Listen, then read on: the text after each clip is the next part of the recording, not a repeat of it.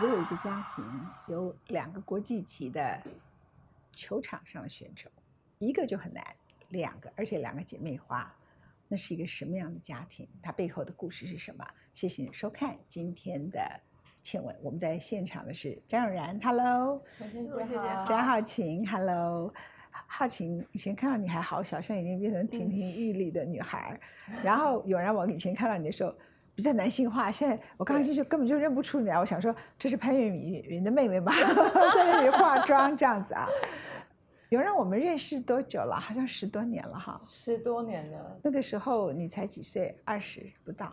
可能对，不到二十，应该还十几岁。然后主要认识妈妈哈，妈妈。然后就妈妈也变年轻，就在搞什么？你们三个在一起姐妹花 这样子啊，大家都比较知道你们家的故事嘛，对不对？哈，就是爸爸本身，呃。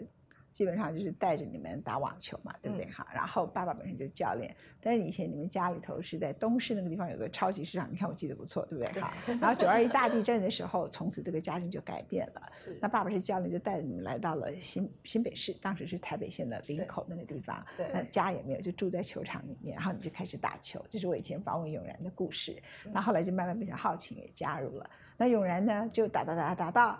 在台湾有很大的知名度，这是他出书，一堆人帮他推荐。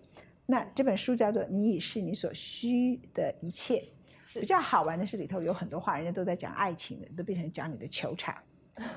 人家说爱情不是学到就是得到，你你也是说球场不是得到就是学到，对不对？好，然后呢，你常常在球场里头遇到困难的时候，就会想起一个电影里头的台词，就是这不是真的。然后球场里头没有输赢可言，这都是人家描述爱情的，都变成你的球场 经验。你有没有发现，这体悟上面很特别一点？然后每一次的失败都有它的意义，一次次我学会什么叫勇敢。是，在后来就出了这本书籍，你已是你所需要的一切啊。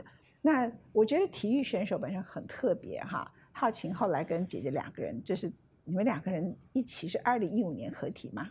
呃，比较固定。对，二零一五年合体，那时候看的姐姐已经出头了。你可以在这里先来讲她，好，呃，她已经开始出头了，那你才要进入球场。对，那你的心情是什么？呃，我觉得其实，因为我们有四岁的差异，然后小时候其实我们陆陆续续有一起搭配过双打，但是，呃，到二零一五年，我觉得是我们两个正式决定让彼此成为。呃，固定的搭档，然后我们有共同的目标，然后我觉得姐妹可以在球场上有共同的目标，然后一起努力的去前进，我觉得这个是很难得的。可是当那个时候姐姐已经相当出名，你才要开始进入这个球场的时刻，姐姐有没有给你压力？呃，我觉得还好，因为呃，我们的呃强项不太一样，我们其实蛮互补的。你们俩各自强项是什么？永然你自己说，在球场上，我觉得其实光是个性，对我的稳定性比较高一点，是吗？然后后勤是比较会出其不意，然后他会比较呃胆子比较大，勇于尝试，然后勇于追求。那其实这也反映在我们在球场上的一个打法，这样的搭配会在球场上产生什么效果？就是你问问看对方的球，跟他就会。对，这一个出其不意的球给对方，对，就可以我助攻给他去结束掉这一分。哦，对，其实我们搭配过很多不一样的搭档，但是我觉得我跟姐姐的默契有时候是不需要言语，我们可能一个表情、一个眼神就可以。就是我刚才所说的道理嘛，就是说那种彼此的个性的了解。那呃，我先问一下永然，我看到就是说你前一阵子有一个新闻，就是有同样的网球选手里头，就是说国家太重视你了啊。那事实上你并没有背景啊，你的背景就是倒掉了一个店，OK，然后然后再也回不去的故乡，OK，然后林口球场就是你的家，嗯，那国家如果很重点栽培你，跟你自己一路努力的表现有关系，是。那我看到你当时的年龄，你就已经有这个历练，就不回答，嗯，后来你就用其他更好的比赛的结果来证明国家栽培你是有意义的。可是你当时都没有很伤心，说不是对方，而是说为什么媒体要报道这种事情？为什么媒体这么负面？可是你的危险就是说，你们两个人都在年轻时代，他们会觉得为什么是你？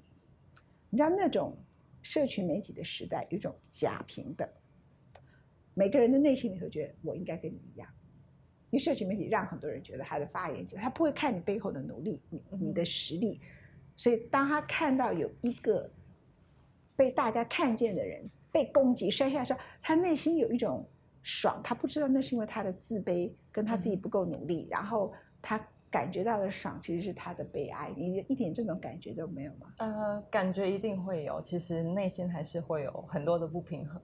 那其实在，其实我是年纪很很小就慢慢有接触到这样子的一个情境。嗯那其实我自己一开始我也是心情会很难过，觉得其实很多事情我背后的努力并不是我每一天都会呈现给你看。那偏偏为什么有一些被扭曲的事情却会被无限的放大？那这个时候，其实我妈妈扮演很重要的角色，因为常常我会去跟她聊说，其实我觉得我现在心里很不舒服，我没有办法理解。那妈妈就会拿比较有经验的人的可能分享或者是文章给我看，然后她说，其实有一天等到你年纪大一点，你就会了解了。因为很多时候我们没有办法控制现在可能流行或者是走向是怎么样，不过其实你唯一可以做的还是专注在你自己的身上。所以你下次遇到事情的时候，你就会注意到说，即使我很关心你，嗯可是我也不知道你发生过这些事。意思是说，你以为排山倒海围绕在你身边的事情，其实跟你愿不愿意走到某一个海岸旁边去看那个海浪有关。多数的人根本就经过了，嗯你以为所有的人都在看那个海浪，其实没有，那个浪来了就退潮了，是你自己感觉那个浪还在扑向你，是你觉得每个人都还在看那个浪潮，是你觉得你被围观，其实没有，因为这种新闻炒不了一天到两天，你可以被炒十天，表示你是大明星；你被炒五天，表示你是很不错的明星。通常以他们那种善变啊，现在善变的名字不叫女人，叫媒体，炒一天这样子啊，对不对？那你就把那一天当成什么？哦，这是告诉我，我现在是个 somebody，又有人提到我了，这样子，就这样想啊。像妹妹，她在，因为你先出来嘛，是大家不要记得詹友然的名字。那浩晴也很出色，嗯我觉得她很委屈哎，很多人会忘记她名字哎，所以都不会攻击她。你有没有想过这个道呃这个道理？她有被攻击吗？她有，她难免会有，而且我觉得其实更大的攻击并不完全是来自外界，反而是她自己会认为别人都在拿她跟我做比较，然后别人好像永远他都是活在我的阴影底下，他永远是詹永仁的妹妹，但是她活不出詹浩晴这个名字。好，所以从詹友然的角度来看，他会羡慕詹浩晴，因为外界不会攻击他，对不对？因为因为你活在他阴影底下，你下次就想着我活在他的保护伞底下，你可以把字眼换一下，这不叫做阴影，叫做保护伞。你你知道那个在过去一个老子老庄哲学里头最重要就叫做老二哲学。嗯什么叫老二哲学？就立于不败之地，成功有我的份，失败是他的份。这样说对，打不好，大家都讲说詹友仁姐妹输掉了，所以是詹友仁姐妹输了，不是詹浩晴姐妹输了。成功，詹永然姐妹詹浩晴两个人都得奖，你就成功有你的份呐、嗯失败就是他的份呐、你怎么没想过什么叫阴影？这个叫做保护伞。哎，你同意吗？同意。你们心花怒放一点。其实我是比较呃年轻的时候会会这样子觉得，会觉得说呃，今天如果我不是永然的妹妹，那我可能大家都会就是会更知道我是谁。但是我慢慢长大之后，我会觉得呃，我们就是姐妹，我们从生出来我就是她的妹妹，跟我的呃成绩可能。就是，就算我今天没有成绩，或我成绩很很好，我永远都是他妹妹。我告诉你，成名不好玩。嗯，可以跟着他一起打球，一起成功最好玩。嗯所以他帮你打子弹，你就要老二在后面。然后呢，成名时你谈恋爱也麻烦，狗仔队就先跟张永然，不跟你嘛。对，我跟你讲，狗仔队如果要跟谁交男朋友，有什么东西他跟谁舌吻了，也叫张永然，也不是张浩晴。所以你既在球场上被看见，又没被看见，你不觉得你正活在一种局内局外人里头最美好的状态吗？成名是要付出很大的代价。而且那个带有一点，我觉得更多人知道我叫永晴，就把你叫 詹永晴，大家都叫我永晴，然后叫他浩然，詹永晴这样子。OK，有人谈恋爱了没？呃，还没找到，就是啊，嗯，值得继续走下去的对象。嗯，郭仔对，先不要跟，要不要浪费时间，对不对？对。好，妹妹谈恋爱了没？也还没有找到一个，就是可以，就是一起走完一生的。还有什么走完？这世界上没有跟你走完一生的男人，这年头哪有这种事情啊？你这一生只有这么短，还要跟一个男人走完一生，这很可怕。这谁灌输你的观念？你爸妈？嗯，还是你看什么小说？偶像剧看太多。我也觉得，我跟你讲，你爸妈他们那个年代里头，真的是有一种社会框架、道德，在让他们在那个地方很珍惜彼此，然后因此他们可以走下来。你们这个年代没有这回事啊！我不是说他不可能，而是你不应该这样想。何况这样想想也很无聊。你一辈子只跟一个男人，这样的人生，你爸不要看，这样的人生并不好玩。像你妈现在那么漂亮，对不对？比我上次十多年前看到的妈妈更漂亮。嗯，听懂我意思吗可以好，好奇啊。那呃，如果一个男人看到女人都很棒。他可能觉得我去追这样人，我有压力，我想先追这样好奇，只因为这个理由。可是浩然，呃，永然，浩然，永然，你看我也被感染了，是我的问题。那你不喜欢同一类型吗？啊，两个入好，但是我们喜欢的，我们对我们喜欢的男生不一样，所以不太会打架。比如说呢？比如说，随便找一个偶像剧的男男生来说啊，嗯，哦，我最近应该讲。我最近最喜欢的那个男明星是玄彬。哦，那你呢？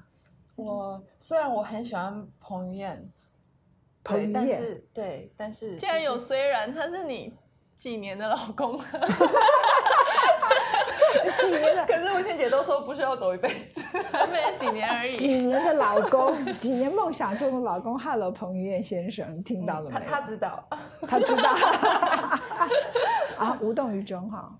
他吗？嗯，呃，可能吧。啊，对啊，那其实你看，人还没有男朋友就有这个好处。你一旦有一个男人，你说我几年的老公是谁谁谁谁，你就不好意思了嘛。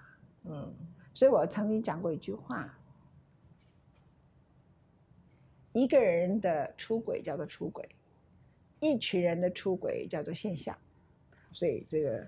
你继续喜欢彭于晏，你可以爱他一辈子，当 一一生的老公，这个就就很安全了，对不对？这种比较安全嘛。你实质上的人当一生，这个风险很高哈。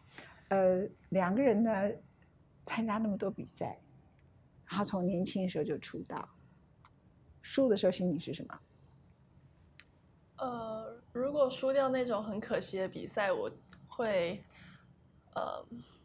需要一个自己的空间，然后我会去想说，刚刚那个比赛我哪里没有做好，然后我会很纠结，可能处女座的关系就太钻牛角尖，然后但是可能通常这个时候姐姐就会拿个甜点过来，或者是我这么好。对啦，如果我真的很难过的时候，他基本我基本上就是被姐姐的甜点，然后就可以转换一个心情。哎，我觉得这个是正确的。人好吃是最容易解决问题的。如果你喜欢的是别的，比如说你喜欢的是财富，那去赚钱有时候可得可是不可得。嗯，如果你渴望的是爱情，那有时候爱情碰对人碰错人这样子啊。如果是甜点，你看这多简单。所以人一定要养成爱甜甜的好习惯，它使你立刻从任何的悲伤挫折里头就立刻转换跳脱出来，对对不对？就是隔天早上起来，我就会觉得今天还是今天的事情还是要做，然后过去的就让它过去，然后还是会去呃该做的训练啊，或者是我们常常一个比赛接下一个比赛，还是要起飞到另外一个城市，那就。呃，算了，对，算了吧，就是下一场球不要再犯一样的错就好。你呢，有然？你呢？面对挫折，我如果一输下来，其实我是会很自责的那一种人，然后我会一直在，我跟浩晴这一方面也有点像，就是我会一直钻牛角尖。但是我一下来一输完下来，甚至有时候会想要跟他讨论，究竟我们在比赛中是哪里出差错，那你们不会吵架说，就是你打那个球出错，就是这一刻吵架，就会吵对架，嘛？一讨论然后嗯就吵架，但是你都会怪人性，都会怪别人，对不对？对，我觉得难免。嗯对，这是然后你人的本你一。说了，另外一个人也会说，其实你哪一颗球也没有处理的很好。然后到了那个点上的时候，就觉得两个应该各自回到角落冷静一下。赢的感觉是什么？赢的感觉，其实我拿了第一个大满贯冠军的时候，我曾经一直想象过这个画面，然后我曾经想过我一定会痛哭流涕，然后就是像在电视上看到那种终于拿到冠军，然后可以在地上打滚啊、跪着啊，然后亲地板啊。但是我那一次第一次拿到大满贯的时候，我是突然很轻的，就是踏实了，然后觉得你的身体、你的肩膀不再这么的重。因为我第一次拿大满贯冠军是二零零七年，然后呃大满贯亚军是二零零七年，然后拿到大满贯冠军是二零一七年，所以从亚军走到冠军花了十十年的时间。嗯，十一年时间。对，所以在这过程当中，其实当然也会有很多人去说，哎，你是不是就是没有冠军的这个命啊？然后你是不是就是始终就是一个亚军选手？因为这过程当中我拿了四个亚军，那我自己也会怀疑自己，快要改名叫詹亚军这样。对之类的。对，所以那那一次拿到冠军的时候，其实就是一个圆满了、踏实了。然后，其实我不需要再去做任何的证明，或者是再去说更多的话，因为我的名字已经被刻在奖杯上。我觉得用行动去证明自己想要证明的价值，我觉得那一刻就仿佛觉得世界上你没有其他你想要更多的了。就圆梦了哈。那那那天你们都没去吃东西庆祝或干嘛？那一天有我们团队有准备香槟，就在我们选手休息区。然后其实当天晚上我的搭档那时候不是跟浩晴配，是跟 Martina Hingis。然后我的搭档有说，就是要不要一起去庆祝一下，因为他他是拿过好几个大满贯的选手，然后那是我的第一个大满贯。然后我说没关系，我要收行李，我我我明天就要飞就要飞回台湾了，这样子我来不及。然后他说不行，第一个大满贯你一定要好好的庆祝。可是我就跟他坚持说，其实我觉得我们在球场上拿冠军，然后喝了那一口香槟下去之后，我觉得已经已经很足够了，因为对我来说，它已经是一个过去了，因为我们还有下一个目标要走。他已经是一个过去了，得到了大满贯，好像一个目标达成了，可是他嗯同时又过去了。是，你们刚刚听他们两个人讲，里头有很多人性，很多各方面的。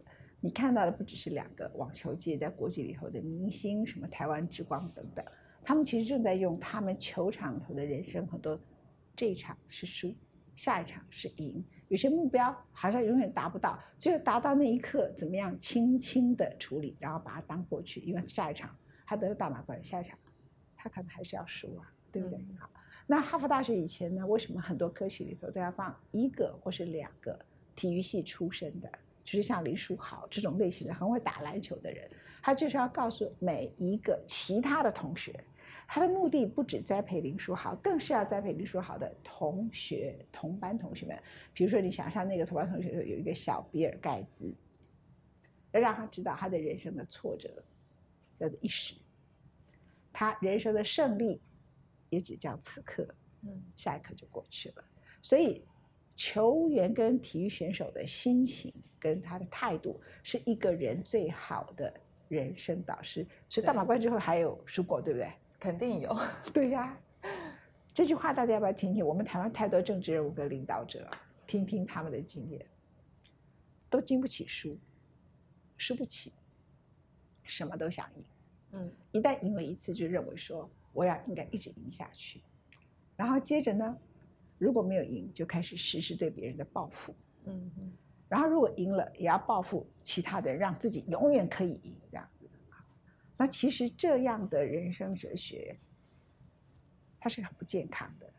像其实你们等于是在告诉所有的人，呃，你的创业的成功走到一条路，你也会摔跤。我们看过很多企业家，他越是当到首富，越容易摔大跤，是，因为他已经忘记失败是什么，他已经忘记危险是什么。可是对你们来讲，因为很多事情就是我就是要一直比赛啊，对，我的成功是一时，我的输是一时，我什么都是一时。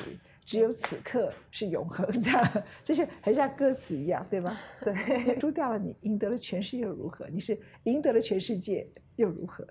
对一直都是如此。这本书名《你已是你所需要的一切》是谁取的名字？张永然，这是我取的。你为什么会写这句这句话？因为我觉得，其实很多时候，就像我们可能每一周都在面临失败，那很多时候你能够改变的，你能够改变现状的，只有你自己。你没有办法，就算你即便你身处在极好的环境，或者是极恶劣的环境，你能够改变的是你自己的心境。很多时候，如果你没有往内去看、去挖掘，或许你不知道你现在险恶的环境是造就你更成熟、更美好的明天。